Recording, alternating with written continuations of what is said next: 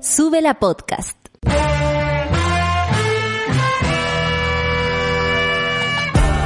Cuando despiertas en otra sintonía, ves las cosas que otros no ven. Si a veces sientes que estás viviendo en Mordor, o como diría mi abuelita, te sientes como chancho en misa, este es tu lugar. Bienvenido al grupo de contención más diverso de la historia. Para ser parte, solo debes escuchar al resto, participar a tu manera, reír fuerte y comprometerte a buscar más misioneros para esta comunidad. Agarra tu taza y sírvete un buen café con nata, que ya está aquí nuestra guía espiritual, Natalia Valdebenito. Buenos días, monada. Espero que se encuentren bien. Los abrazo desde acá, en especial a las cumpleañeras del día de hoy, la Marisa, la Valerión, por lo que estaba viendo ahí. Siempre nosotros vamos a saludar a nuestras monas, a nuestros monos. Así que empezamos el programa haciéndonos cargos de esto y saludándolos y mandándoles a ellas dos un abrazo. En mi caso, en especial a Marisa, por ser tan buena onda como siempre y mandarme tanto cariño. Se lo devuelvo con todas las ganas y con todo el amor que ella merece. Son las nueve con nueve minutos y claro, la cifra es abismante. Para mí ya más de 10.000 personas eh, contagiadas con coronavirus es muchísimo, pero al parecer para algunas personas no. Hoy día vamos a comentar lo que han sido las medidas de volver mm, con tanta premura al trabajo. Hace unas semanas atrás veíamos cómo el gobierno ponía reglas, decía esta, esta, esta comuna se va en cuarentena, esta no, esta sale, al menos este lugar, y ahora resulta que lo más importante es volver a trabajar. Eh, yo estoy un poco confundida con la cantidad de información y con la diferencia entre una y, y, otra información. No sé si a ustedes les pasa lo mismo, pero quería exponerlo porque honestamente en un momento parece algo grave y luego parece que tenemos que vivir con esto grave. Vamos a comentarlo y también les pido a ustedes que con el hashtag Café con Nata se sumen al Twitter y nos hagan una vez más Trending Topic comentando todo lo que a ustedes se les plazca respecto a esto sus situaciones personales, para dónde va la micro en sus trabajos, por ejemplo, eh, cómo se han sentido en cuarentena o cómo se han sentido sin poder hacerla. Necesitamos que nuestra monada se manifieste. Hoy día van a ser 30 grados aquí en Santiago, eso es bastante, eh, pero bueno, al parecer el otoño, el invierno se resisten en llegar, eh, al cabo queda lo mismo si estamos en esta situación, la verdad es que, bueno, que no haga frío es bueno por la cantidad de gente que vive en la calle. Yo me he dado cuenta que, por ejemplo, en mi barrio, eh, que vivo cerca del río, de la ribera del río, eh, hay mucha más gente en carpas y viviendo en situación de calle. Yo no sé si esta situación se ha puesto en la vista de, ni siquiera, no sé, de los matinales, pero, eh, no veo preocupación aparente por aquello y la verdad es que a mí sí me preocupa porque eso quiere decir de una masa de gente que no estamos contabilizando desde ningún punto de vista. En fin, en Iquique van a ser 22 grados, en Concepción 22 también, en Chillán 24, Punta Arenas 9 y, eh, como ya decía, más de 10.000 casos en Chile. Anda a saber con lo que nos vamos a encontrar el día de hoy. Probablemente con 10.500 casos o 10.438, algo así. Porque eh, todos los días sube como 400, 300 50 personas la cantidad de contagiados. Extrañamente, porque eh, si, si fuéramos tan ordenados para las cosas, eh, al menos sabríamos cómo proceder, ¿no? No, veríamos con tanta eh, soltura la improvisación del gobierno.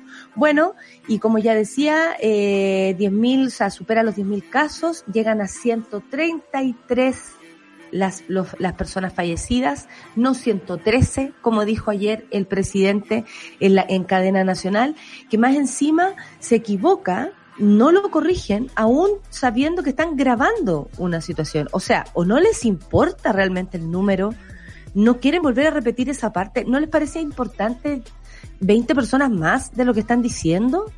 ¿De verdad?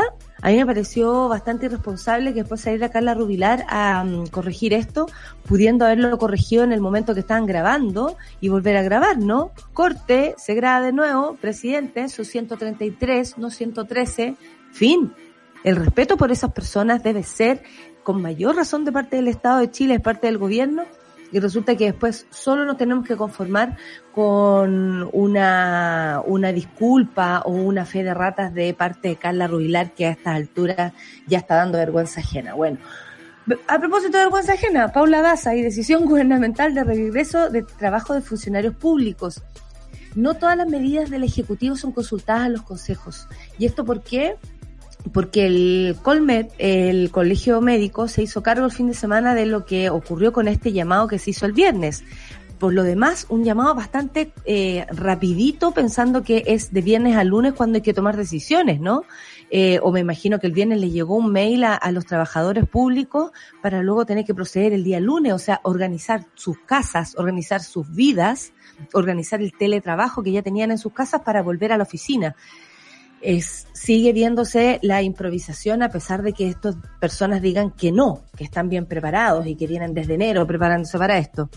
La mm, señora Daza dijo que no todas las medidas del Ejecutivo la toman con el, el, el, el colegio, o, perdón, el colegio médico o los grupos de expertos. Me parece gravísimo y peligroso porque honestamente uno, uno dice, ¿para qué existe un comité? ¿Para qué existen los expertos si no es para mm, eh, creo, proveer de información certera, científica, a quienes tienen que tomar decisiones luego después con las personas. En fin, la señora Daza dijo aquello. La Contraloría General de la República, en todo caso, aclaró que mantendrá el trabajo remoto para sus funcionarios y muchas instituciones y muchos lugares eh, se declararon en rebeldía, y así lo podemos decir de manera más romántica, pero honestamente dijeron no, la Contraloría, por ejemplo, va a seguir trabajando desde su casa, preferimos cuidar a la gente, quienes no tengan el contacto con el público o quienes no tengan eh, la premura de ir a trabajar, eh, van a tener que seguir trabajando desde sus casas. Se abre también la investigación de algo que comentamos la semana pasada a propósito de las acusaciones contra el fotógrafo Carlos Müller por eh, eventuales delitos sexuales. Y esto estamos hablando de gente menor, de niños menores, de cabros que tenían en su momento 15, 16, 13, 14 años. Es grave esto y lo vamos a profundizar. Y como si más fuera poco, para empezar el día lunes con careculo que le veo ahí a la solcita, que no hay cómo arreglarla, los carabineros han gastado más de, anoten, 6.6 mil millones de pesos en vehículos lanzagases y lanzaguas, porque ustedes están esperando volver a octubre, ¿cierto? Sí, y volveremos a las plazas y cuando podamos ya sentir que el coronavirus es algo al menos controlado o conocido un poco más por nuestra sociedad, volveremos a las calles y ¿qué están esperando estas personas por volver a las calles? Atacarnos. ¿Cómo? Gastándose más de 6 mil millones de pesos en vehículos lanzagases. ¿Dónde están esos vehículos limpiando las ciudades en este momento? ¿Para qué sirve Carabineros de Chile? ¿Para qué sirven las Fuerzas Armadas si no es para defendernos de lo que suceda eh, con el medio ambiente, eh, o en otras situaciones. ¿Para qué? ¿Para atacar al pueblo? Es la pregunta que nos hacemos esta mañana. Son las nueve con 16 minutos y vamos a escuchar a Jepe con un, con un ya clásico, estás antigua, la cacharpaya. Café con nata en mañana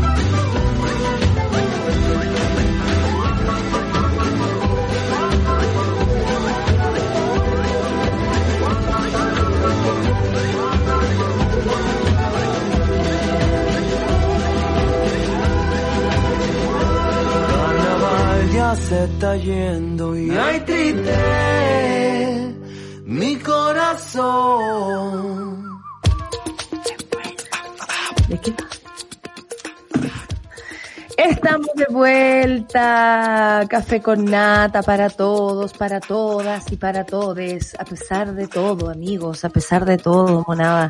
La verdad es que estábamos hablando con la Sulcita que vaya que cuesta entender cómo funciona este país, pero si somos más honestas y, somos eh, frías en nuestro diagnóstico, estamos en manos de violadores a derechos humanos. ¿Cómo ellos van a poder reaccionar mejor, Sol? Dime tú, dime tú, que te veo con la misma cara que tengo yo hoy día de no puedo creer que estés viviendo en este país de mierda, ¿sí o no? Por favor, que la Sí. gente vea su cara. Hay camarita amiga, haga lo suyo. Puta, sí. Eh, estuvo rudo despertar hoy día, la verdad, después de, de un fin de semana lleno de errores, de desprolijidades y sobre todo de mucha mentira. Eh, y claro, pues uno Con ese Como- miedo psicológico como Sí. a volver a tu trabajo, como una, una especie de obligación, todo el mundo pensando en los niños, en los viejos, en cómo organizarse, eso igual aumenta la presión y, por supuesto, el- la contaminación a la, a la salud mental. O sea, la salud mental del país yo creo que no está bien. Yo he visto un montón de gente con comportamientos erráticos todos estos días, partiendo por mi vecino que no me deja dormir, por supuesto, eh, eh, entre otras cosas. Pero no es fácil vivir en una situación de, de pandemia a la que no estamos acostumbrados, salvo de haberlo leído alguna vez en algún libro de historia. Uh, y sería, ¿cachai? Ahora muy tenemos lejano. muy lejano y muy propio, es como muy atrasé, muy medieval, ¿no? Como Muy no puede medieval. lidiar con un, no puede lidiar con un bicho, se supone que podemos lidiar con todo, ¿no? Lo que pasa Eh, es que primero creo que se habló de una manera y se sigue hablando y la gente que, que por ejemplo, insiste con, con suavizar las medidas de cuidado sigue hablando de un resfriado. Y la verdad es que no hemos dado cuenta que no es un- solo un resfriado. es algo que puede, que todavía no conocemos los daños que va a dejar, por ejemplo, de per se en tu vida. No sabemos Claro. cómo va a quedar una persona que, que se contagió de, de coronavirus en el tiempo. No sabemos lo que va a pasar con eso.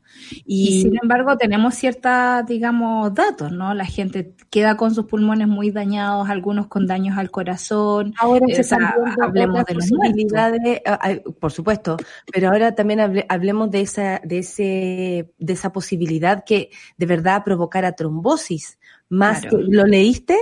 Que, que también es posible que provoque trombosis y al mismo tiempo da a entender que cada ser humano reacciona distinto al bicho, lo cual Sí. hace que sea aún más profundas las investigaciones y menos las certezas, porque Claro. bien sabemos que certezas no hay. Lo que sí, Pero hay cierto Dígame. parámetro, que es como guardándote, tú previenes que la población se contagie. Y por eso es tan rudo entender, ayer a mí, de verdad, como que estaba al borde del miedo, el terror y la desilusión total. y cuando ganas de, quemar una micro. Sí. Eso es como estado, miedo, desilusión y ganas de quemar una micro. Pero sí es muy rudo saber que hay gente que le importa la plata y producir y no Y nada la salud de, de sus ciudadanos. Sí, eso fue muy rudo. Bueno, el fin de semana tuvimos como un, upgrade de eso eh, y después ayer eh, el presidente se refirió una vez más eh, en cadena nacional. Primero salieron los ministros, ministros Briones, hoy día la CADEM marca que toda esta gente está pero en su mejor momento.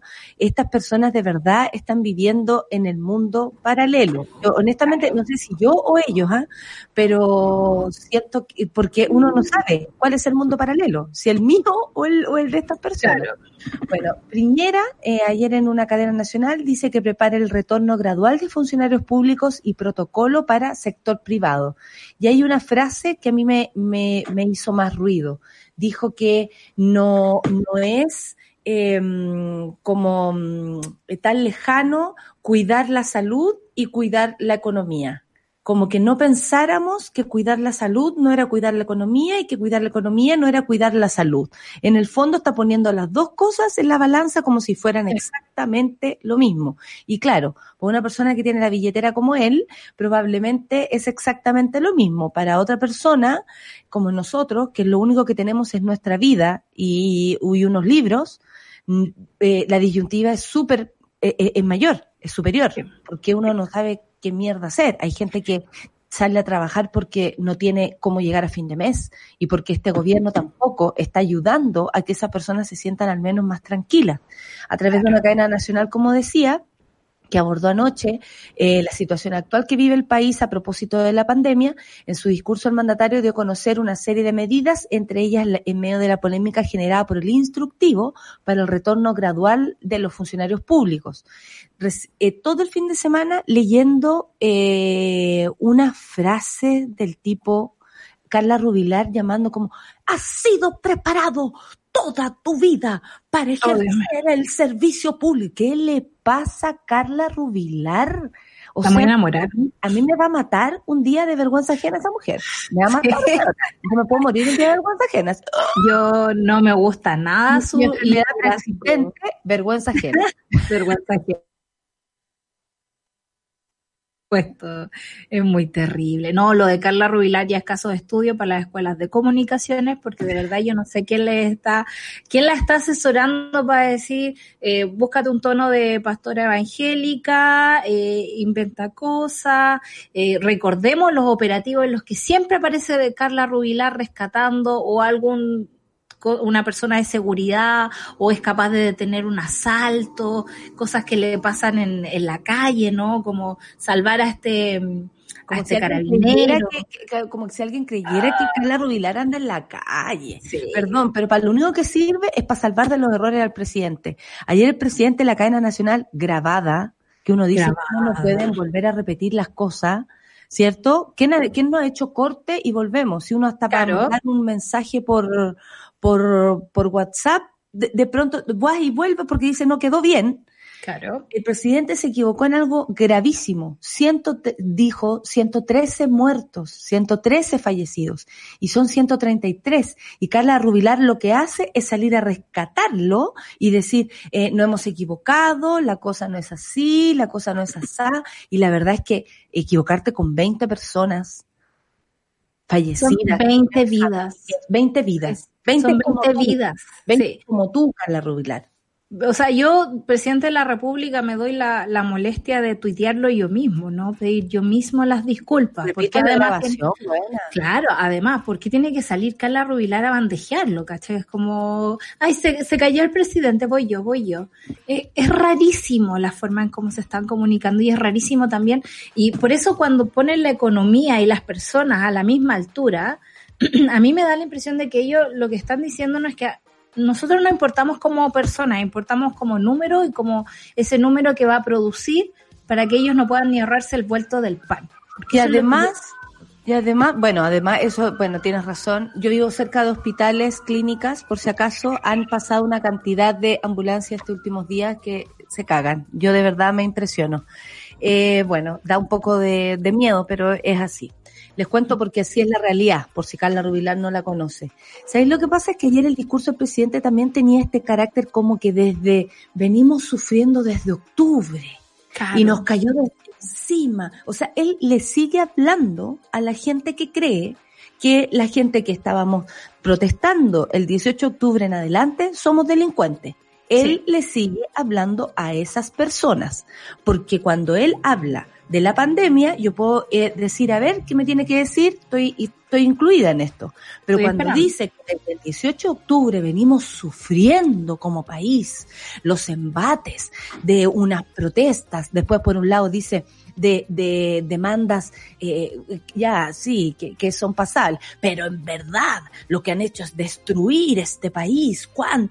Eh, o sea, él como que asume que venimos con una pandemia desde octubre para adelante. Sí. Y, así, con esa visión, es lógico que, que él le hable a personas que están preocupadas de su dinero y no han caído en cuenta ni del país de donde viven, ni que estamos con autoridades que han violado los derechos humanos de las personas, han mutilado gente y no se han hecho cargo. No, no se hacen cargo y la impunidad en este país, digamos, tiene historial. Entonces es probable que se estén avalando en ese historial de, de que van a pasar los años y no va a pasar nada conmigo y que voy a estar pedido, digamos, por Interpol y voy a ser capaz de bien lo sabe el muerto de que estaba pedido por la Interpol, pero bueno, murió tranquilito en su casa, ¿cachai? Exactamente. Otro violador de derechos humanos, Sergio Nos Jarpa. 99 años vivió sin pagar ni uno. Si queremos recordar cómo funciona la impunidad en este país, a propósito de lo que dice la Sol. Oye, pero bueno, sumémosle a lo que ocurrió con los ventiladores, que al final es como el, es como el chiste de mamá, dame 50, 40, ¿para qué quieres 30? Si con 20 te alcanza, toma 10, dale 5 a tu hermano y tráeme el vuelto. Es como es. Así tal cual, así tal cual, amiga. ¿qué está pasando? Primero era, bueno, han ofrecido ventiladores para todos. Yo encuentro que cada vez que lo dicen se me paran los pelos. A mí igual, sobre todo porque conocemos la realidad mundial, donde, no sé, pues el mismo gobernador de Nueva York, que tiene la escoba en este momento, dice, nosotros no tenemos capacidad de comprar tantos ventiladores, pero probablemente en Iowa hay menos gente contagiada que acá, lo que podemos hacer es que nos prestemos los ventiladores, cuando nosotros los dejemos de usar, los devolvemos, en fin, la gente, o sea, criterio realidad, no hay ventiladores para todos, por muy duro que eso suene. Lo segundo, digamos, es que ayer leía que en China, para fabricar un ventilador, se necesitan al menos 100 proveedores de al menos 14 países distintos. Como están las cosas y como están los aviones, digamos, no es fácil conseguirse todos los insumos para fabricar un ventilador. Y bueno, eh, ya sabemos que eh, Mañalich se pegó, digamos, las partes diciendo que teníamos mil primeros ventiladores eh, listos aquí por donación de la embajada china y van a llegar en cualquier momento porque ustedes saben que eh, Sebastián Piñera y su equipo estaban trabajando desde enero en esto, a pesar que ni siquiera han llegado los ventiladores que ellos compraron. Eh, bueno, primero dijo mil ventiladores. Y después si uno es atenta, yo tengo una alerta para el tweet de, de mañana. ¿Alerta de mentira? Sí, alerta de mentira. Me aparece cada vez que tuitea, me aparece la alerta y eh, me da risa cómo se maneja con los medios y corrige todas las notas. Por ejemplo, CNN saca una nota, mil ventiladores vienen en camino. Falso. No, 500. Falso. Tonto. No sé, es como demasiado, es muy infantil todo. Sí, sí. Y después le pidió a la FACH le pidió a la FACH que fuera a buscar los ventiladores. Para lo cual la FACH se ajustó, dijo, vamos a poner este avión Boeing, que es el que eh, mueve al presidente, le vamos a sacar los asientos, está listo, ministro, está listo el avión. Y el avión nunca partió, porque nunca recibió la orden. O sea, la FACH estaba lista para mover, nunca fue. Después de eso, en realidad los mil eran 500 ventiladores y todos estábamos muy... Eh, yo El viernes te llega la, la tercera anticipada de Early Access. Y el viernes llega así con la mansa exclusiva porque la tercera entrevista a... ¿O fue, ¿O fue el sábado? No fue el sábado, muy bien. ¿A quién? A Chubu, el embajador, el, el embajador de China en Chile aparecieron todas esas, esas nuevas visiones. Claro. Y él dice que no tiene idea de los ventiladores. Bueno, la respuesta parte del gobierno nosotros nos asustamos porque dijimos, entonces, eh, ¿cómo? ¿Cómo nos va a saber China, el embajador de China? Si mandamos a comprar los ventiladores, oiga, traigamos los ventiladores, oiga, China. Bueno, resulta que en Mesa Central, que es un, un, un report, o sea, como un, de opiniones. Un programa de mierda, un programa que hace eh, este señor Valenzuela, ¿no? Eh, y él le pregunta a propósito de por qué el señor, ¿cómo se llama? Yushu, Shubu, Shubu, Shubu, el porque Shubu había dicho que no estaba nada, que él no, sabía nada, enterado, no estaba enterado de esto que dijo Mañalich, porque esta gente que no pierde con nada, oh, yo imagino haber sido hermano. Uy, qué latero de haber sido ser hermano de Mañalich. Horrible, o sea, y, sale con cada mentira que uno dice. Claro, mamá está mintiendo todo el tiempo, mintiendo al hermano. Bueno, en la entrevista en Mesa Central se refirió a esto y él dijo, de hecho, hizo, mostró su celular y toda la cosa. Yo voy a aprovechar ahora a hacer el, acting que, la cámara me está mostrando. Entonces dice, mira, yo lo voy a explicar. Resulta que Shubu me llamó y me dice, oiga, la prensa me está preguntando si qué pasa, qué pasa con los ventiladores, qué digo al respecto. En general, yo le explico que cuando se dan informaciones por una, hasta por una película, hay que ponerse de acuerdo. ¿Cachai? Como, oye Natalia, di que actúa tal persona, pero no digáis tal porque a esa lo vamos a anunciar en, no sé, en dos semanas más. Existe la, la, teoría del embargo, ¿no? Claro, información que tiene embargo. Exactamente, así como tú lo dices de manera técnica, a lo que uno le dicen como esto sí, esto no, el brief digamos. ¿ah? Entonces, briféame. Lo que según Mañalich sucedió es que el gallo le preguntó vía WhatsApp, oiga ministro, ¿qué hacemos? Le dice el chubú. ¿En chino, en eh, español, en inglés? Eh, preguntaba yo. Porque en inglés eh, se hablarán con el gallo, no tengo idea. Pero él lo leyó en español súper rápido. Si es embajador de Chile, debería hablar español también, porque nosotros hablamos español. O sea, supongo que el embajador habla español, ¿no? En fin, la cosa es que mm, sucede que el gallo le dice, no, yo agarré, yo revisé mi celular y el tipo dice, eh, ¿qué digo? A lo que él le sugirió, porque esa fue la palabra que usó, que no dijera nada porque respecto a este tema eh, están omitiendo la información. La explicación que le da el señor Mañalich a Valenzuela es que la guerra de los ventiladores hace que ellos tengan que tener una especie de secreto, ¿cierto? De ultra secreto, para que nadie les quite en el camino, supongo, los ventiladores. Como que hay una guerra de ventiladores. Él dijo, en la guerra de los ventiladores nosotros tenemos que guardar secreto. Entonces, lo que habría hecho el señor eh, Yuchu, Yuchubu, Shubu, es que, porque mi abuela, que, uno le dice 20 veces a la abuela, no entiende. el señor Shubi le dijo, eh, como eh, él dijo, se supone lo que le habría sugerido el, el ministro al no revelar, es decir, quedar en secreto la información sobre los ventiladores.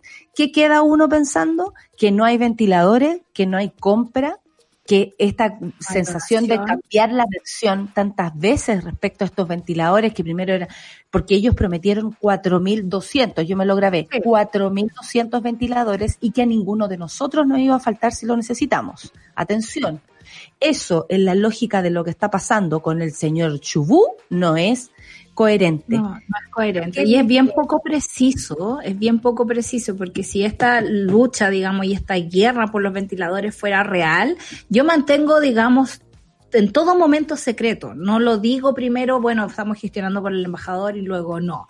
Existe también...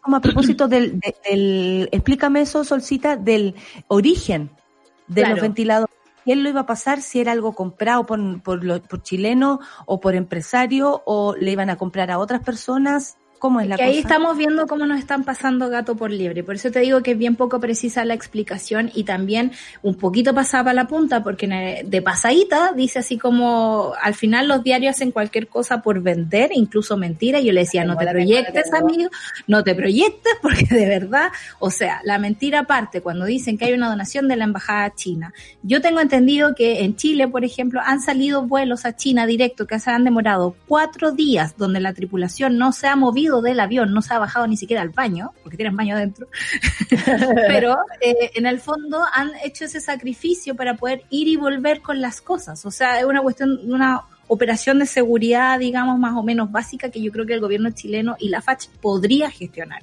Entonces, primero nos mienten eh, con el tema de que es una donación china, no es una donación china. Primero nos dicen que son mil, no son mil, son 500. Bueno, después de esos 500, en realidad lo que está diciendo, posteriormente la CPC, que es la eh, corporación Explica, de... porque ellos, ellos hablan como si todos supiéramos quiénes son los que la donan y CPC. no donan. ¿Quiénes son la las CPC? CPC es la gente con más plata en este país, es la Corporación de Producción y Comercio y es un gremio de los empresarios que agrupa la Asociación de Bancos, la Cámara de la Construcción, la Sociedad de Minería, la Sociedad de Agricultura, eh, ¿qué más me falta? O sea, millonarios de Chile eh, Unidos. Millonarios Inc., digamos. Esa gente aparece en el ranking Forbes. Y esa gente hizo una, una colecta, digamos, y de esa colecta dijeron vamos a, va a ser un fondo COVID. Pero ahí estaba el sutil, Está sutil, pues por supuesto. el. El caracurado. Claro, Sutil, tú sabes, el presidente de la CPC. Entonces, No sabía sí, que era presidente, el amiga. presidente, el razón, presidente, el señor de la Cámara porque le dije caracurado. Sí, pues tú sabes, él está manejando todo en este momento. Al principio era- un bono COVID, ¿cachai? Como un fondo COVID cualquiera. Y ahora que el gobierno necesita el salvataje de los ventiladores, dice, bueno, en realidad lo que estamos gestionando es la donación de la CPC y que en realidad no van a ser eh, mascarilla y cosas así, sino que van a ser ventiladores. Entonces decimos, ¿quién diablos está mintiendo? Uno entiende los embargos de información con pero embargos que sean decentes, pues o sea, no podéis tirar la piedra y esconder la mano. Y después más encima tratar de mentirosa a la prensa. El trabajo de la prensa es vender cosas inventando mentiras. Nos No vamos a ir con esa frase a escuchar un poco de música y nos pasamos. Son las nueve Sí. con 39 vamos a escuchar a eh, Sam Smith con Dancing with Strangers. Ay, ¿hace cuánto tiempo que no te bailáis algo con un extraño? Sos- Un montón ¿Y de cuánto va a pasar? Porque después imagínate. Café No, yo no toco a I nadie. don't wanna be alone tonight. It's pretty clear that I'm not over you. I'm still thinking about the things you do. So I don't wanna be alone tonight, alone tonight, alone tonight. Can you fight the fire? Somebody who can take control. I know exactly what I need to do. Cause I don't wanna be alone tonight, alone tonight, alone tonight.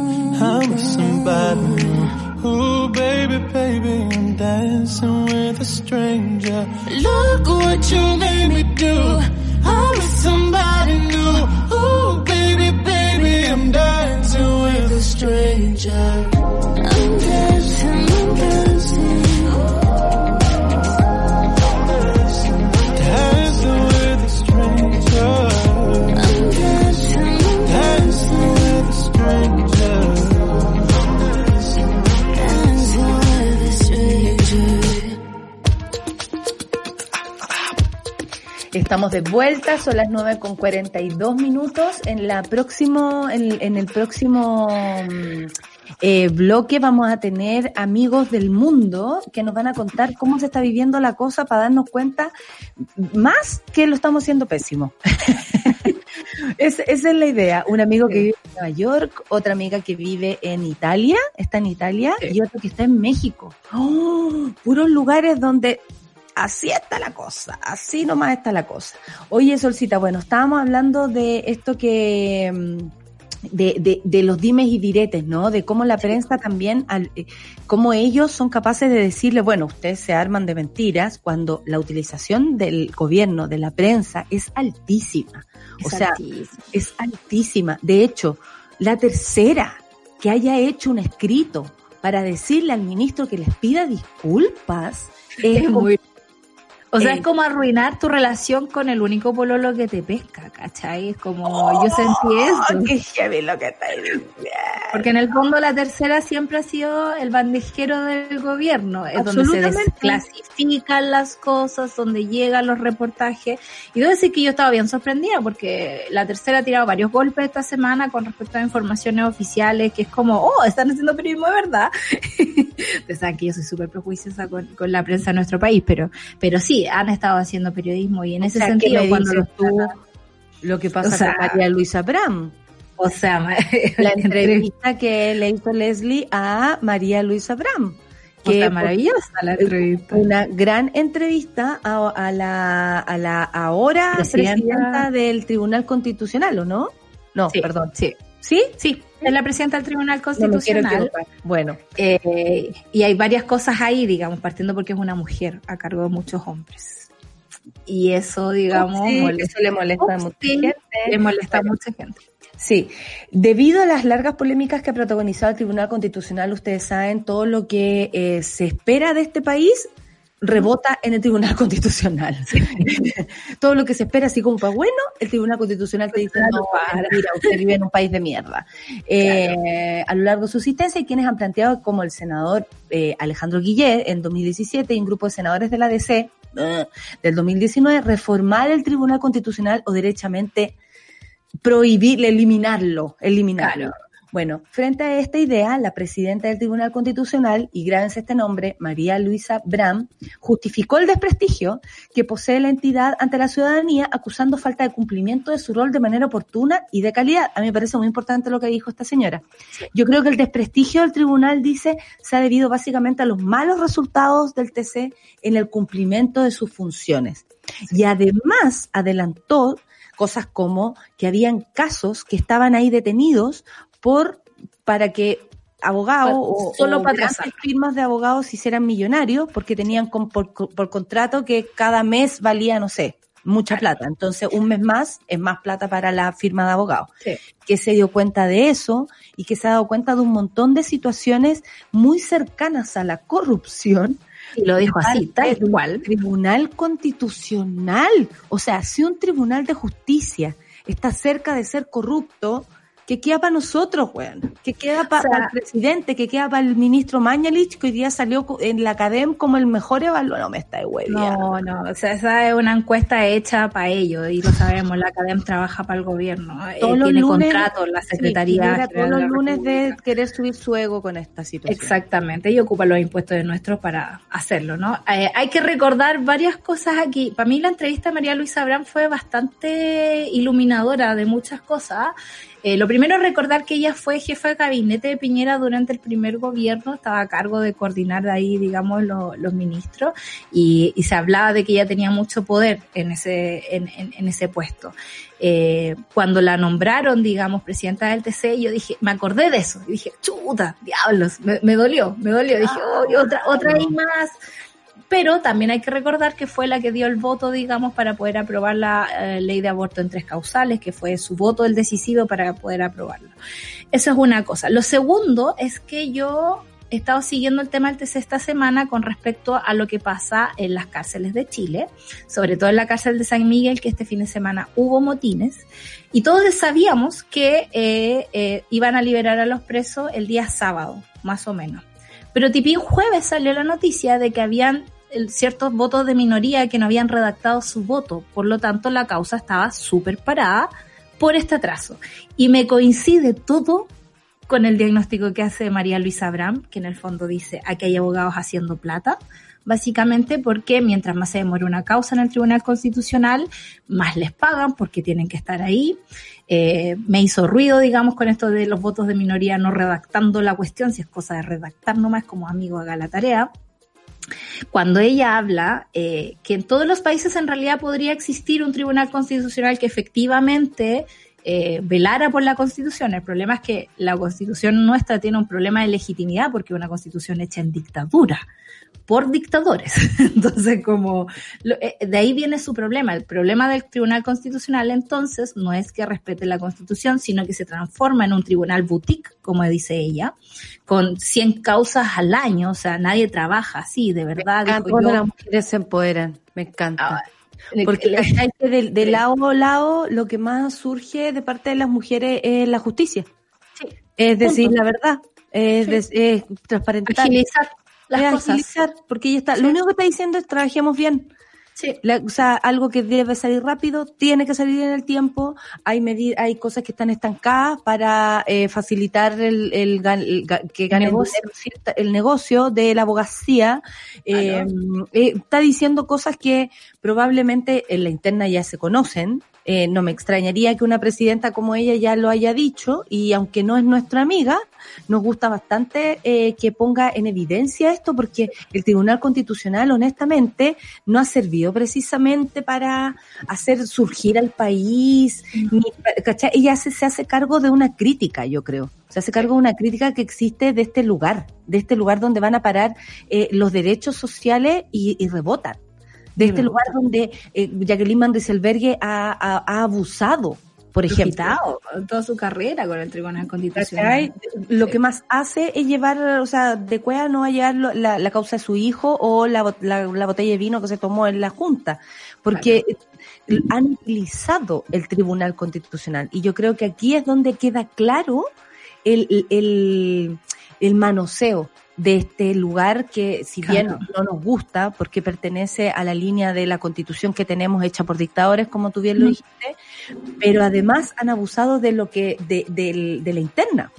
De la corrupción interna del por eso no funciona, porque hay una corrupción interna, por eso es tan feo, por eso es tan hostil, y por eso lo usa personas como Jacqueline Mandelbergue, precisamente.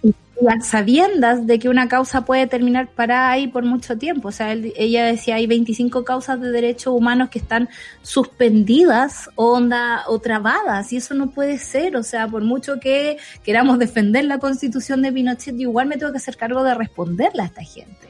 Y eso es lo que está agilizando María Luisa Abraham y por eso esta entrevista es tan, eh, creo yo, importante, porque incluso nosotras que estamos aquí estudiando y tratando de entender las cosas todo el día, no logramos conocer la interna de estos lugares que son bastante poco accesibles a la, a la ciudadanía. Cuando ella te cuenta que le importa un rábano que estos hombres del tribunal estén enojados porque ella es su jefa, me encanta. Cuando te dice que hay eh, causales de derechos humanos detenidas y hechas así como pausadas solo por el hecho de querer pausarla, de verdad a mí me parece que es como, bueno, al fin tenemos antecedentes para poder cuestionar la, la, función del Tribunal Constitucional y decirlo, en su forma está fallando, más allá de sus fundamentos, en su forma está fallando y nosotros como ciudadanos no podemos permitir que nuestros impuestos, que se están gastando en puros créditos, digamos, eh, no vayan a parar a un buen uso, digamos, del Estado. bueno, es perder tiempo. Exactamente, y aquí es donde también nos damos cuenta cómo funciona Chile. Y por eso, eh, por eso el bajón. Por eso eh, muchas personas sienten desconfianza y dicen, prefiero que mis hijos pierdan el colegio, un año de colegio, antes de hacerle caso a personas que sé que son mentirosas. ¿cachai? Porque eh, a mí me llama la atención que Iván Valenzuela no se haya defendido mejor de la acusación que hizo Mañalich, sabiendo que está frente a una persona que borró las listas de espera. Y con eso se murió mucha gente. O sea, eso a él no le queda en su, en su conciencia siquiera la cantidad de gente que murió esperando un trasplante, una hora de doctor, una hora a un, a un examen, weón, a un examen que te va a aclarar lo que tienes para poder seguir adelante. Solamente un examen. Porque nadie está, ¿cachayo, no? Ni siquiera es como el tratamiento, nada, o sea, es como no, no, no la información que tiene. Sí, eso todos sabemos que lo hizo Mañalich. Yo creo que hay un problema grande que es cuando los periodistas dejan de ver la calle. nosotros en la universidad nos jodían bastante como de gasta tu suela, no dejes de andar en micro. Hay ciertas cosas que por más aburguesado que los así, son todos los no, así. No. yo, yo tomaba con esos profes, con los bueno, no queremos saber. Ah, cuidado, Solcita. ¿Qué pasó ahí en, clases, Gómez Milla? Tomaba clases. No, yo no fui a Gómez Milla, yo fui a los de Tomaba clases. Yo pensé que te ibas a, la, a la chupeta. eh, O sea, tú ibas ahí a, a República. A Vergara dos A ver. Te ibas a re... claro, al entrelatas, muy de entrelatas las zona. Yo no eh, iba a No, sí sé, weón. la biblioteca, weón, Sé que todavía no se saca el olor en entrelatas de la chaqueta. Bueno. Eh, ¿Qué te parece a ti que Paula Daza haya dicho que para las, las medidas que toma el Ejecutivo no son consultadas en los consejos ni de expertos, ni a los cuales el otro día que hablamos con, con Isquia, bueno, nos dejó claro entre risa, entre entre risa y risa la verdad se asoma, ¿no? Eh, que, ¿De qué sirve que exista una mesa en la que participen muchas entidades de lado y lado, de todos lados, que son los, el bueno, ¿cierto? Eh, si ella, estas personas van a tomar decisiones por sí solos y no todo, y ella lo dice como, porque la señora Daza, oye, yo le, la señora raja, porque la cara raja que tiene para decir las cosas, bueno, pero es que... Excelentísima Presidente de la República, ¿cachai? O sea, eh, bajo esa lógica, ella es capaz de decir algo como esto, que el Ejecutivo no necesariamente toma decisiones eh, consultándolo a los demás ni a los expertos. Yo que es el problema del poder político, ¿no? Que no es un poder técnico. Por muy doctora que sea la pediatra Paula Daza, eh, bien poco lo que sabe de humanidad estoy entendiendo, ¿no? A mí sus declaraciones me, me, llegan al corazón como, digo, esta cuestión ya como criminal, ¿cachai? La forma en la como nos tratan tiene que ver por este tú que esta semana eh, se designó a la Ceremi de la región metropolitana una ingeniera comercial con un diplomado en salud pública. De verdad, yo también tengo un diplomado en música clásica y no me voy a hacer clase al conservatorio. Tengo un diplomado de pedagogía teatral, puedo ser ministra de educación. Puedes ser ministra de educación, estás absolutamente preparada. Y tú, incluso ministra de cultura. No, yo quiero hacer clase en el conservatorio de armonía, contrapunto. Porque con un diplomado puede ser presidenta general de, claro, yo con un diplomado de pedagogía puedo ser teatral, ¿ah? que yo encuentro que es mejor todavía. Puede ser, eh, puedo ser ministra de educación. Mira qué bueno de repente uno entiende que hay decisiones que tiene que tomar el presidente y está bien, pero cuando estamos hablando de la salud de las personas y nuestro presidente no es médico, digamos, y trabaja con un montón de eh, médicos que son más ingenieros o gestores de clínicas como Jaime Mañalich, es difícil entender cuáles son sus criterios científicos para aplicar esto. Y todo el mundo le pregunta en la conferencia o en esas dos preguntas que te dejan hacer en realidad, eh, subsecretaria, eh, ¿cuál es el criterio técnico? ¿Cuál es el criterio científico para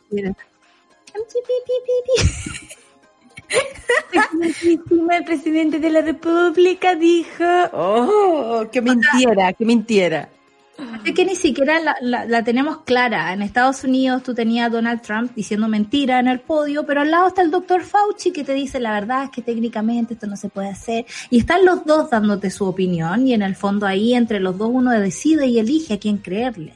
Pero aquí tenemos el monopolio de las comunicaciones por parte del gobierno, por parte de la subsecretaría, e, y hace perder también tiempo a la gente porque yo creo, no sé, que eh, tanto el colegio médico como el colegio profesores, los mismos científicos que están trabajando, no sé, en la mesa social, eh, han tenido que ceder un montón de protagonismo con tal de estar en esa mesa y tratar de ayudar a cambiar las cosas para que públicamente onda los manden a freír mono, así como eso. La verdad es que nosotros pasa es que se están tomando decisiones súper importantes sin preguntarle a la gente que sabe del tema. Por eso también son capaces de poner a una persona que hizo un diplomado en tu poto, digamos, eh, de, de, presidenta de algo o a cargo de algo, ¿cachai? Porque de verdad no les importa eh, ni siquiera ni siquiera el acceso a los estudios que han podido tener algunas personas. Porque si tú, o sea, no se entiende que frente a la decisión de volver los chicos a clase, no se entiende que frente a la decisión de poner a la gente, no sé, arriesgándose en las calles, no se le consulte a los expertos. No se entiende, es incongruente, es idiota, si lo pensamos bien. Yo a la única persona que le puedo preguntar, si está segura que puedo tomar, un, eh, eh, eh, no sé, un remedio, es un doctor. A la única persona que le puedo preguntar eh, si puedo caminar después de ponerme una prótesis es a un doctor.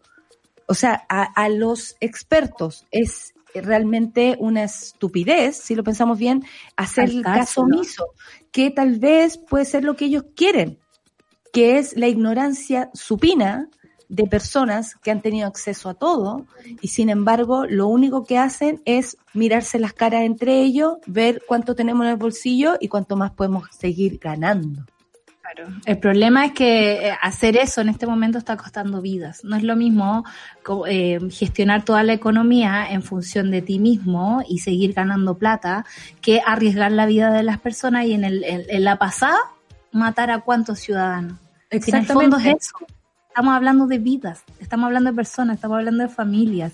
Y es como no hemos llegado al pic y ya estamos hablando de una nueva normalidad. ¿Qué diablo es? La verdad, a mí Oye, me enoja demasiado. Obvio que nos enoja más encima que hoy día la academia da como que la gente está pero en su mejor momento. Qué atroz, qué vergüenza más grande. Tenemos a un gran panel eh, de amigos por el mundo, desde Italia, desde Nueva York, desde México, y vamos a conversar con ellos todo lo que están viviendo, ya sea eh, personalmente, como también lo que pueden ver eh, en el entorno, ¿cierto? Porque obviamente cada país tiene su, su, ¿cómo le ponemos? Su peso, su mochila que cargar. Solcita, seguimos a la vuelta, pues. Seguimos. Son las 9.59 y para que nos salga rapidito el, el panel y contundente, vamos a ir a escuchar música. Porque todo esto es una locura, real. Alex Cervantes, locura.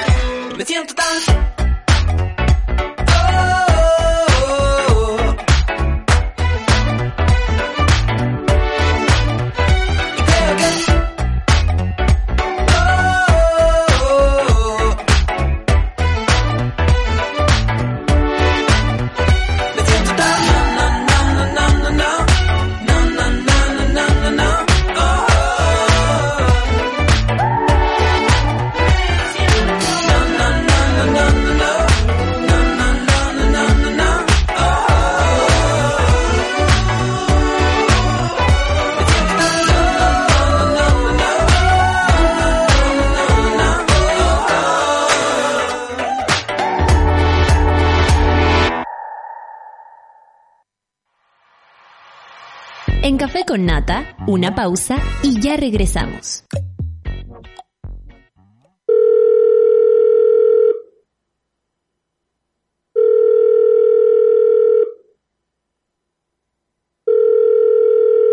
En la mayoría de los casos de abuso sexual durante la infancia, la víctima puede llegar a esperar hasta 20 años para atreverse a hablar. Ayúdanos a que no tengan que esperar ni un día más. Hazte socio hoy en www.paralaconfianza.org para que ninguna llamada quede sin contestar. Fundación para la Confianza. Escudo Ámbar es una cerveza diferente a las demás. Su cuerpo es robusto, con carácter. Tiene un color cobrizo que la hace distinta. Y malta caramelo para un sabor tostado único.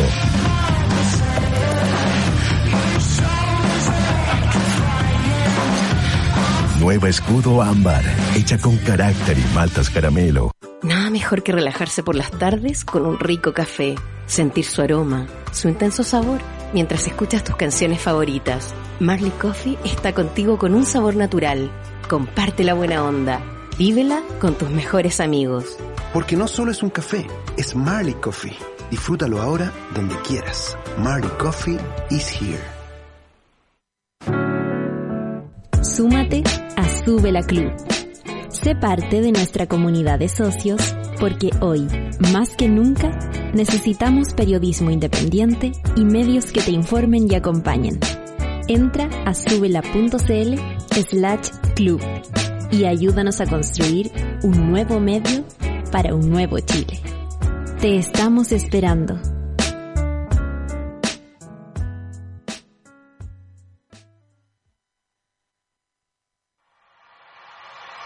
Ya estamos de vuelta en Café con Nata. Café con Nata y tantos otros programas son posibles gracias al apoyo de los socios y socias de Sube la Club. Porque hoy más que nunca Chile necesita periodismo y comunicación independiente. Queremos agradecer a, Zafiro Bastián, a Boris Roland, a Francisca Labrín, a Renato Segura, a Gabriela Pacha, a Janet Sánchez y tantos más. Porque te necesitamos para seguir creciendo hasta socio y socia de este medio que soñamos juntos. Más información en subela.cl slash club. Eh, vamos a pasar de plano a presentar a nuestro panel Solcita. Tenemos eh, grandes invitados directamente desde Nueva York, el periodista antes de CNN. Ahora, mira, ahí estás en primera plana, amigo. ¿Te duchaste? Nico Ríos, periodista que ahora está encerrado en Nueva York. Así lo vamos a definir. Hola, Nicolás. Muchas gracias por la invitación. Eh, bueno con tener contacto con casa. ayuda. Muy bien, sí, ayuda, por supuesto que ayuda, será un día distinto. Pablo Collada, ya conocido de todas maneras, rostro, rostro de Sube la Radio, diría yo, sociólogo, y se devolvió a vivir a México hace dos meses, y no menos. Menos. Llegué, llegué así, justo, llegué para el 8 de marzo, y ah, están los dos igual. Hola, mi gente querida, al encierro. Vamos a tomar. No. Y ahí quedó Pablo Collada, ya rostro de Sube la Radio. Muchas gracias, Pablo, por hacer este contacto con nosotros. Estamos muy felices de escucharte también. Tú eres de los nuestros. Igual, qué gustazo, qué gustazo. Y directamente desde Italia, y es donde además eh, queremos hacerle tantas preguntas. Yo creo que Pablo y Nico también tienen preguntas para, para, para Micaela del Longo, estudiante universitaria en Italia. ¿Estás por ahí, Micaela? ¿Cómo te va? Sal Oye, Micaela, bueno, te ves, te ves fantástica, ¿eh? no, no dudes. Se ve todo súper bien, no te preocupes. Eh, partamos por Micaela. ¿Cómo es vivir ahora en Italia? ¿En qué parte de Italia estás tú específicamente?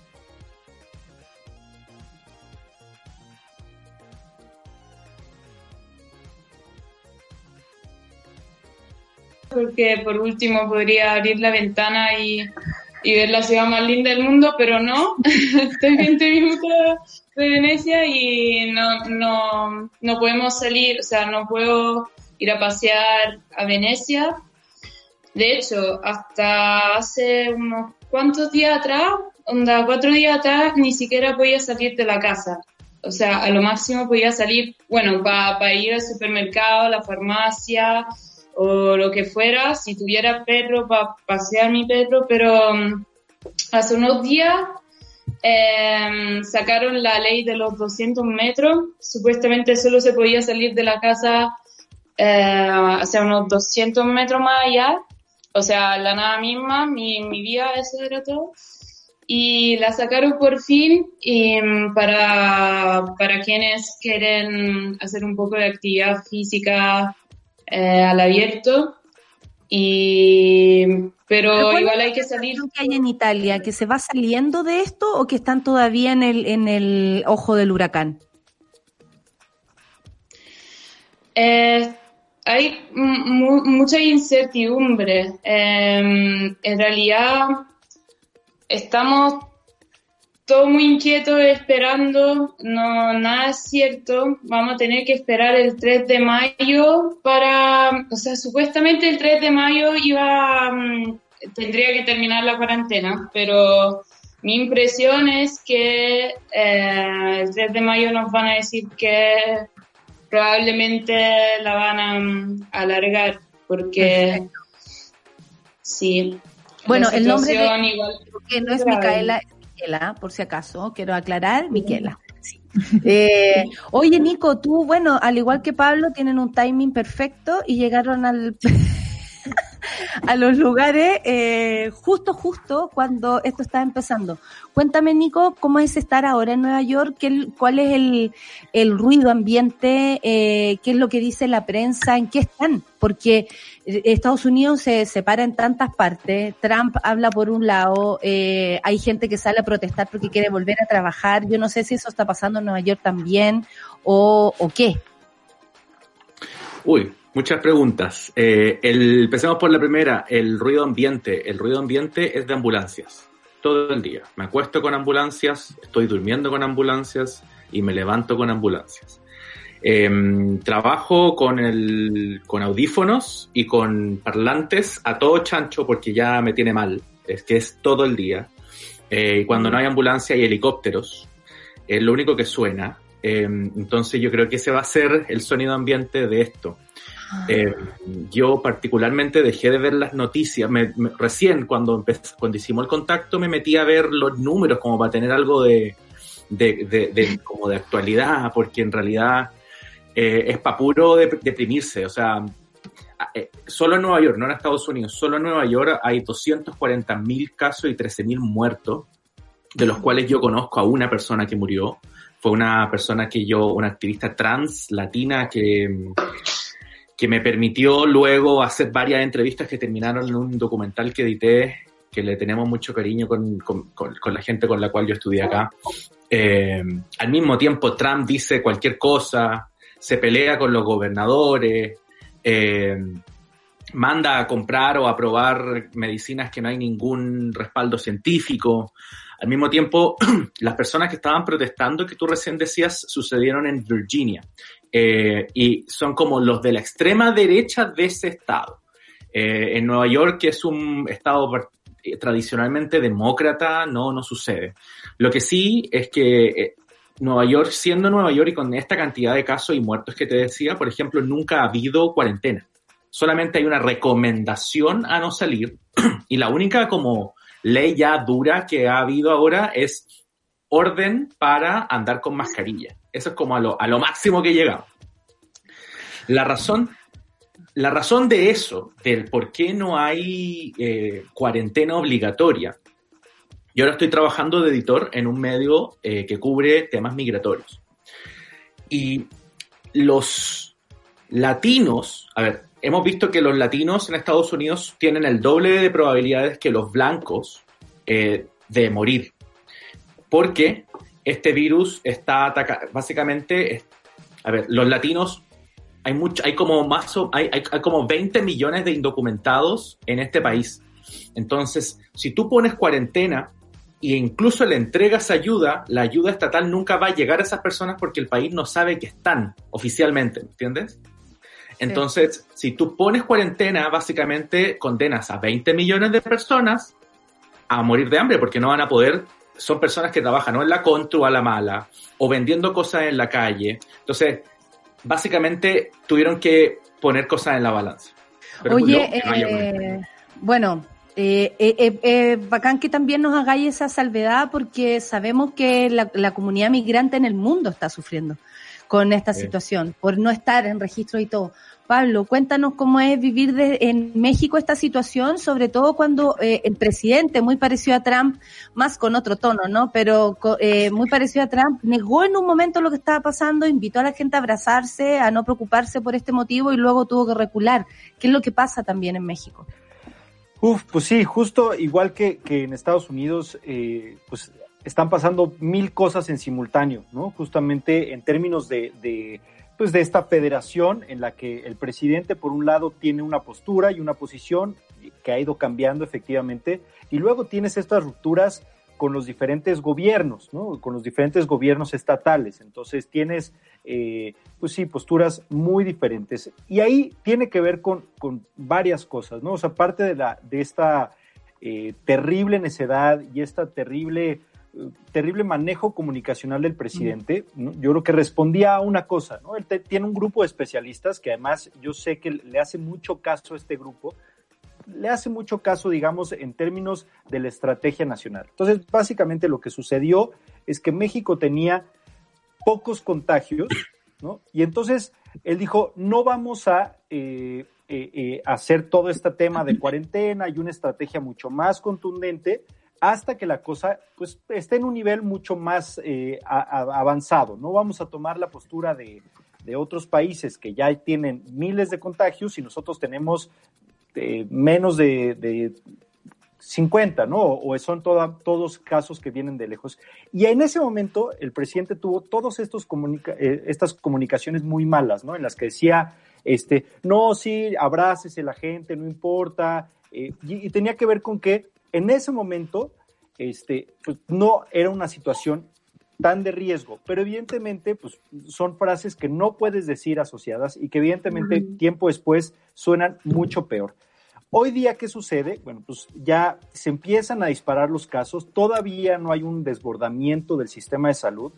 Hay en algunas ciudades, unas, eh, quizá dos ciudades, hay, hay un desbordamiento, una de ellas Tijuana, en, la frontera con Estados Unidos, que es una de las ciudades que ha sido más, eh, más trágico el número de contagios. Ahorita el, el número de, de, de, confirmados está en 8.200, aunque supuestamente son más de 60.000, ¿no? porque la estrategia...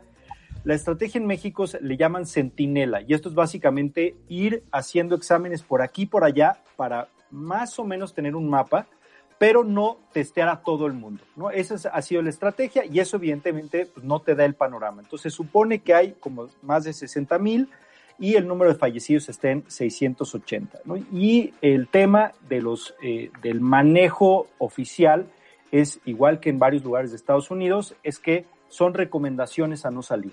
No, es, no hay un lockdown, digamos, no hay un, un encierro o una cuarentena oficial, sino recomendación eh, a no salir y que lo más probable es que a menos de que ya sea una catástrofe y la gente realmente se esté muriendo en la calle, que ojalá no, lo más probable es que no lleguemos a esta situación de cuarentena.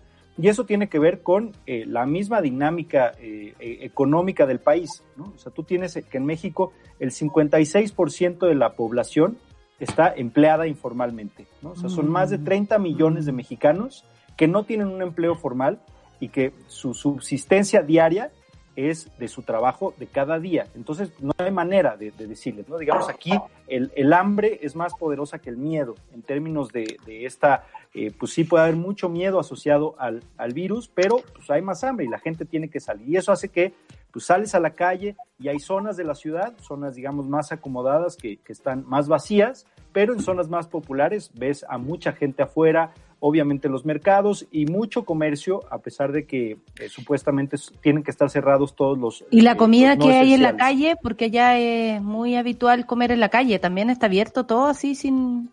Bastante abierto, supuestamente todo es para llevar, ¿no? Pero, o sea, digamos que en vez de pararte a comer tu taquito, te lo ponen en una bolsita para que te lo lleves, pero el comercio este, callejero de comida sigue abierto, ¿no? Entonces, esa situación digamos, está, está complicada. Ya empezaron a salir los números de, de desempleo, entonces va a seguir aumentando el desempleo.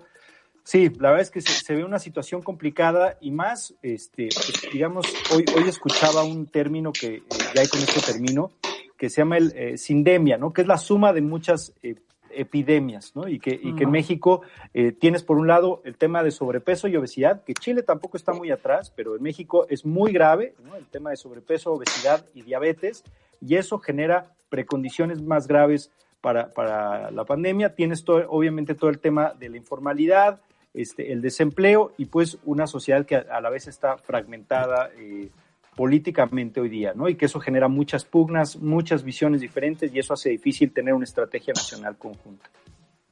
Yo les quería preguntar a propósito de lo mismo, si es posible proyectar esto un poquito más adelante. Siento que igual eh, todos los países reaccionan de distintas formas.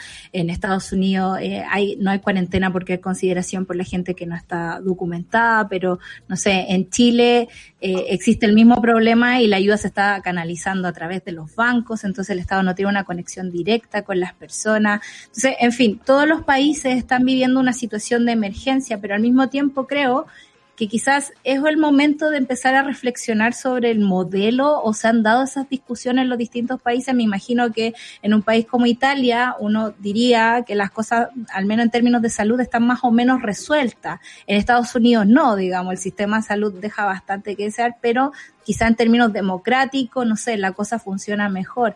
En México podemos proyectar una cosa bastante parecida a la de Chile. Tenemos varios problemas a la vez pasando, pero al mismo tiempo como que no me quiero quedar con la idea de que no, no solo nos va a afectar esta pandemia, sino que quiero saber si ya hay como... Nos va a hacer cambiar. Eso, eso, ese es el resumen, nos va a hacer cambiar esto. Miquela, ¿qué onda? ¿Qué onda por allá respecto a lo que dice la Sol? Bueno, acá eh, digamos que nos podemos considerar privilegiados o eh, cuanto menos más afortunados respecto al tema de la salud pública eh, y respecto a países como Chile o Estados Unidos, porque es pública y gratuita, pero igual tuvimos bastante problemas por el número elevado de contagiados y de gente que estaba en terapia intensiva y mm, sobre todo al principio em, de, la, de la cuarentena cuando los números seguían subiendo como, como locos, los, los hospitales literalmente colapsaron, ya, ya no había cupo para, para más gente en terapia intensiva y mm, ya no teníamos más, eh, ¿cómo se llama? respira Ventiladores. Ventiladores, eso, perdón.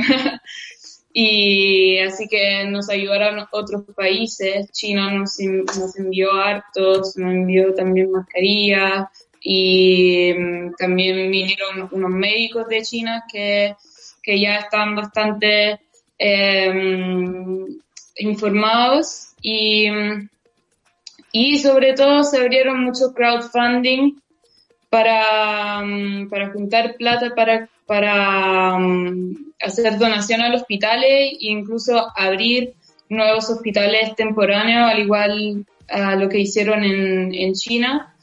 Así que en ese sentido logramos, así logramos resolver la situación. Bueno, pero se, se, sienten, se siente al menos como escuchándote que hay, hay algo sobre lo cual pararse. Como hay, hay, hay una base, hay algo de base. ¿Qué pasa, por ejemplo, en Estados Unidos a propósito de lo que dice Sol?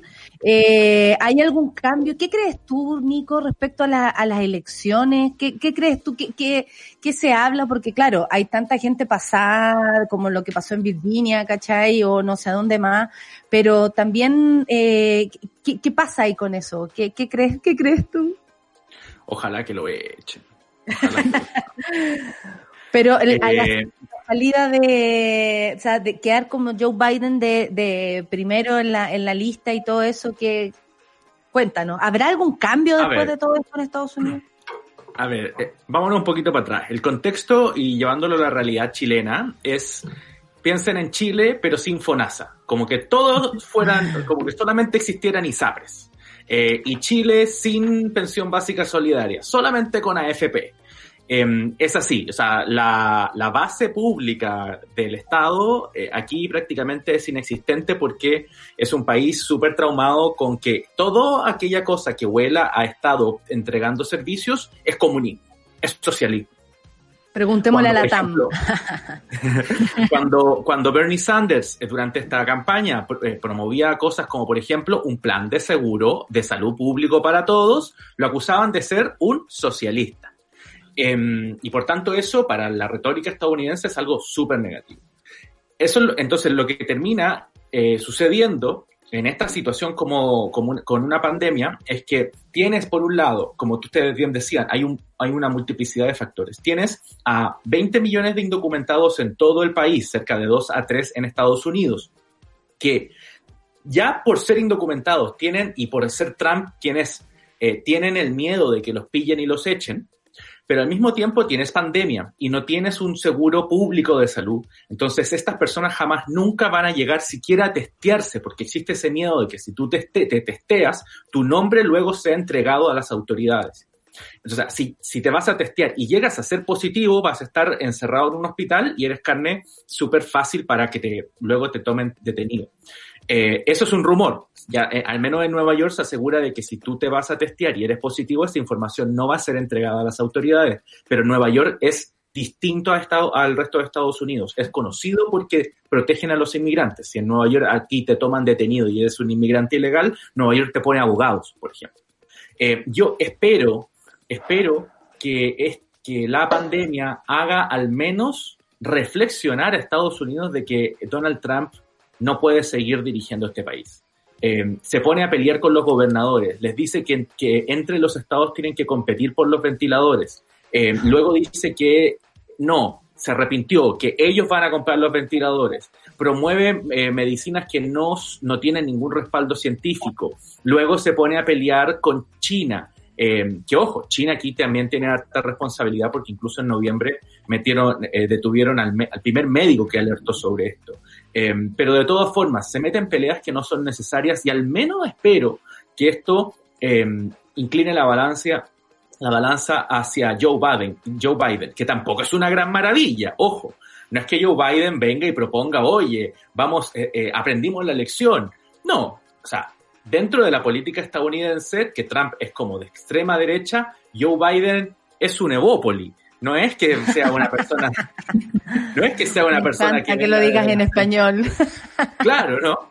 No es que sea una persona que venga desde, la centro izquierda. Joe Biden no tiene un programa de seguridad social de salud para todos, no tiene absolutamente eh, o grandes grandes reformas a nivel, por ejemplo, de acceso a la educación, de pensiones tiende más o menos a seguir la, política de la no injerencia del Estado en la economía y en la vida de las personas, pero con algo más de toque social. O sea, no mandar a la policía a, tomar detenido a, las a, los migrantes, a, no sé, a la escuela. no lo va a decir públicamente. Mm.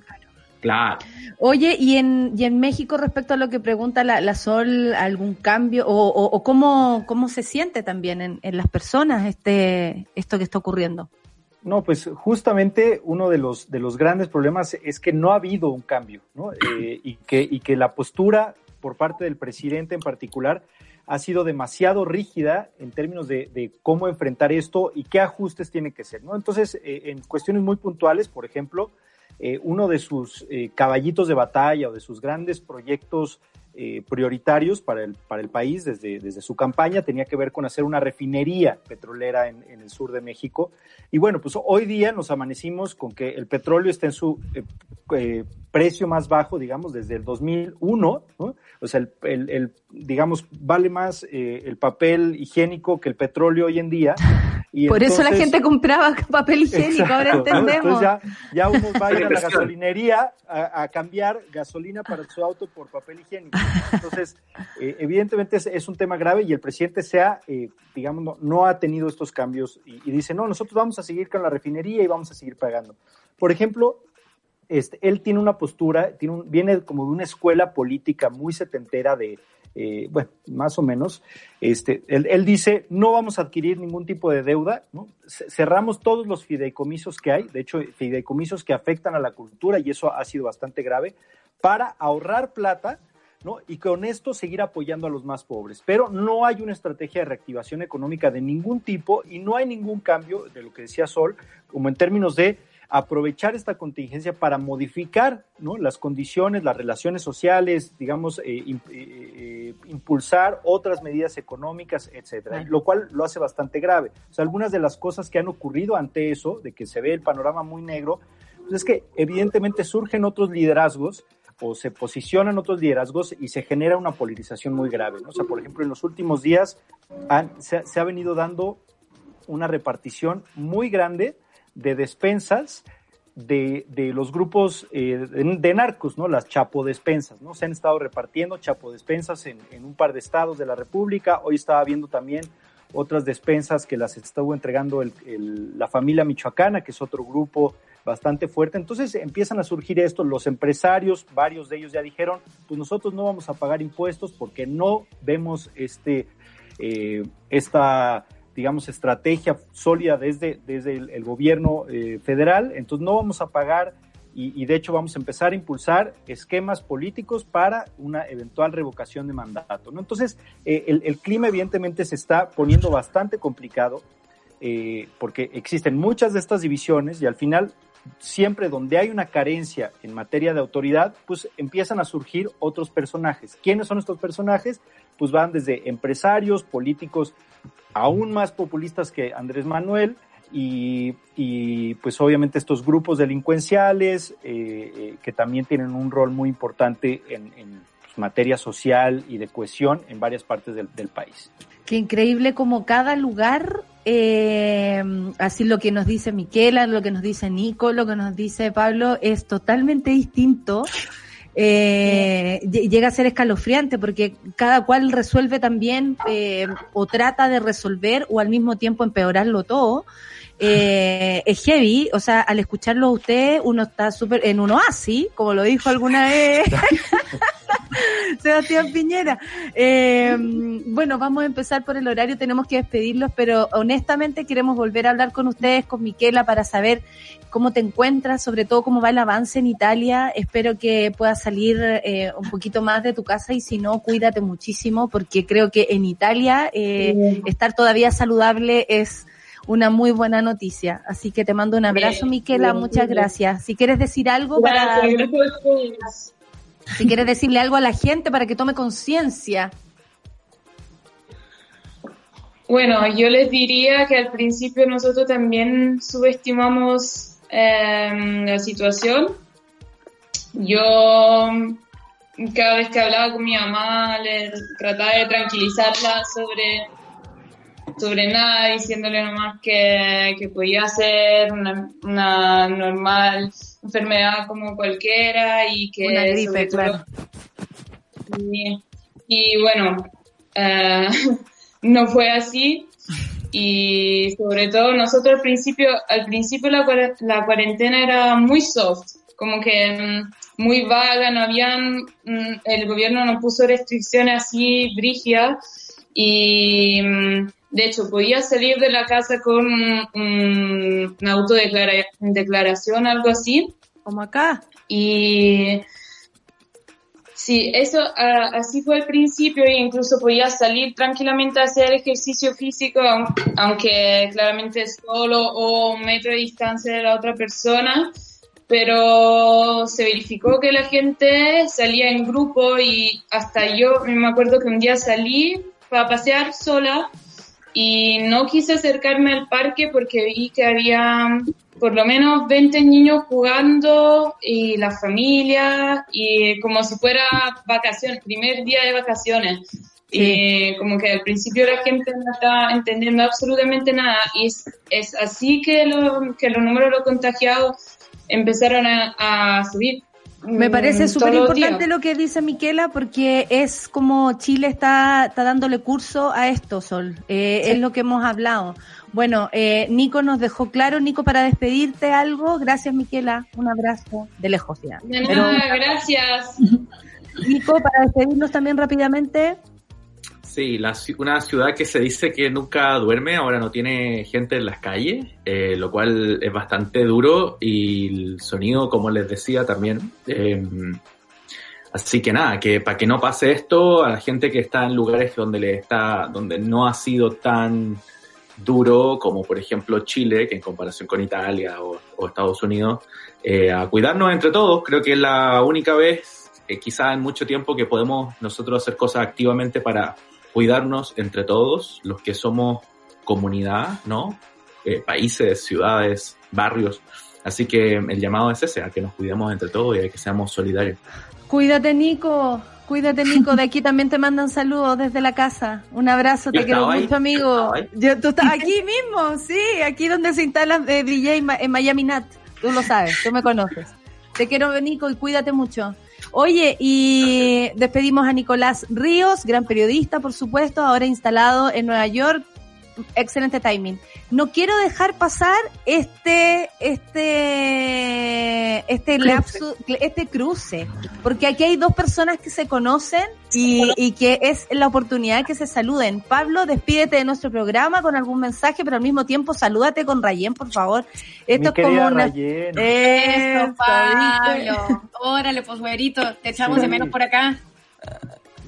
No, y yo también mucho, caray. Eh, pues sí, un, un, fuertísimo abrazo para todos por allá. Yo obviamente yo he estado siguiendo mucho pues la situación en Chile, obviamente el jaloneo, el, estira y afloja, eh, el, pues sí, ¿no? El, las, todas las versiones que van saliendo por aquí, por allá, así que bueno, pues con mucho cariño les, les pienso todo el tiempo y les mando un fuerte abrazo desde México, pues en esta situación que está complicada, pinta para estar más complicada, todavía se vienen varias semanas al menos en México para llegar al pic, está por lo menos este, pensado para finales de, mayo y pues obviamente sabiendo que, eh, que pues es una, a pesar de que se dice mucho que es un, es un virus que a todo mundo eh, afecta igual, que no tiene barreras y no tiene fronteras, pues la realidad es que, que, no tanto, ¿no? Porque sí afecta de maneras muy desiguales, ¿no? Y aquí tenemos eh, lugares, eh, zonas ¿no? de, de, población primordialmente indígena donde tienen un hospital para mil comunidades con dos ventiladores y eso evidentemente pues nos da cuenta de una situación en la que a no todo el mundo le va a pegar por igual y que pues sí, se vienen tiempos difíciles y como, como se ha venido diciendo, pues es una, es una oportunidad como para acercarse a otras personas, digamos, con, con sana distancia, o como dicen en México, con su sana distancia, que es la, la, la el, el, personaje de, de, de, de, la estrategia, de la estrategia de, de distanciamiento social. Este, pero pues cuidarnos, ¿no? Cuidarnos muchísimo. Gracias, todos Pablo, a los más, eh, por acompañarnos en el café con Nata, por este cruce con Rayen, que sabemos que, que siempre nos mantiene mucho. además al tanto ahí a través de nuestro grupo de WhatsApp de Super Ciudadano. Hay muy eh, información muy importante que siempre nos entrega Pablo Collar. Gracias, Solcita, como siempre, todas las mañanas. Nos gracias vemos. a Miquela, gracias a, a, Nico, gracias a Pablo por este programa del día de hoy. Y Rayen, que viene hoy día, porque veo ahí a un especialista. Sí, pues vamos, aquí sumando especialistas para distintos temas. Vamos a conversar, eh, bueno, el tema de la decisión de regresar a esta especie de normalidad que se ha tratado de instalar desde el gobierno es algo que es como el centro de la controversia, pero que tiene varias aristas. Uno sin duda es la crisis sanitaria, pero el fondo que de alguna manera ha empezado a tomar más relevancia, creo yo, esto lo digo desde mi opinión lamentablemente, es el tema de lo económico y desde ahí la toma de algunas medidas y estas también se han puesto en cuestión a través de los medios con distintos informes, eh, entre ellos, por ejemplo, una de las voces tal vez más fuertes vino desde Espacio Público, hemos visto las columnas de Andrea Repuesto, tiene hoy de hecho una también, eh, leímos hace unos días atrás a Eduardo Engel y justamente desde Espacio Público uno de sus directores está conectado para conversar con nosotros respecto a los estudios que han hecho desde ahí. Y te adelanto al tiro un titular que trae hoy eh, el diario eh, financiero, la deuda de los hogares chilenos se mantiene en máximos históricos y representó casi el 75% de los ingresos hacia el cierre del año pasado. Entonces, eh, digamos, la crisis económica está súper instalada de algún modo hace bastante tiempo y de qué manera eso se agrava en estos días y cómo se puede también mirar hacia el futuro con esos números, entendiendo la situación actual. Así que en eso vamos a estar concentrados hoy día. Muy bien, te despedimos con la solcita, terminamos eso nuestro programa programa el día de hoy y seguimos con Rayen y Super Ciudadanos. Chao. Gracias. Muchas gracias chao. a todos. Eso fue Café con Nata. Gracias por ser parte de esta comunidad y hacer de Mordor un lugar más apacible. Natalia Valdebenito te espera de lunes a viernes a partir de las 9 de la mañana en el matinal más pitiado de Chile. Solo en Sube la Radio. Y en otra sintonía.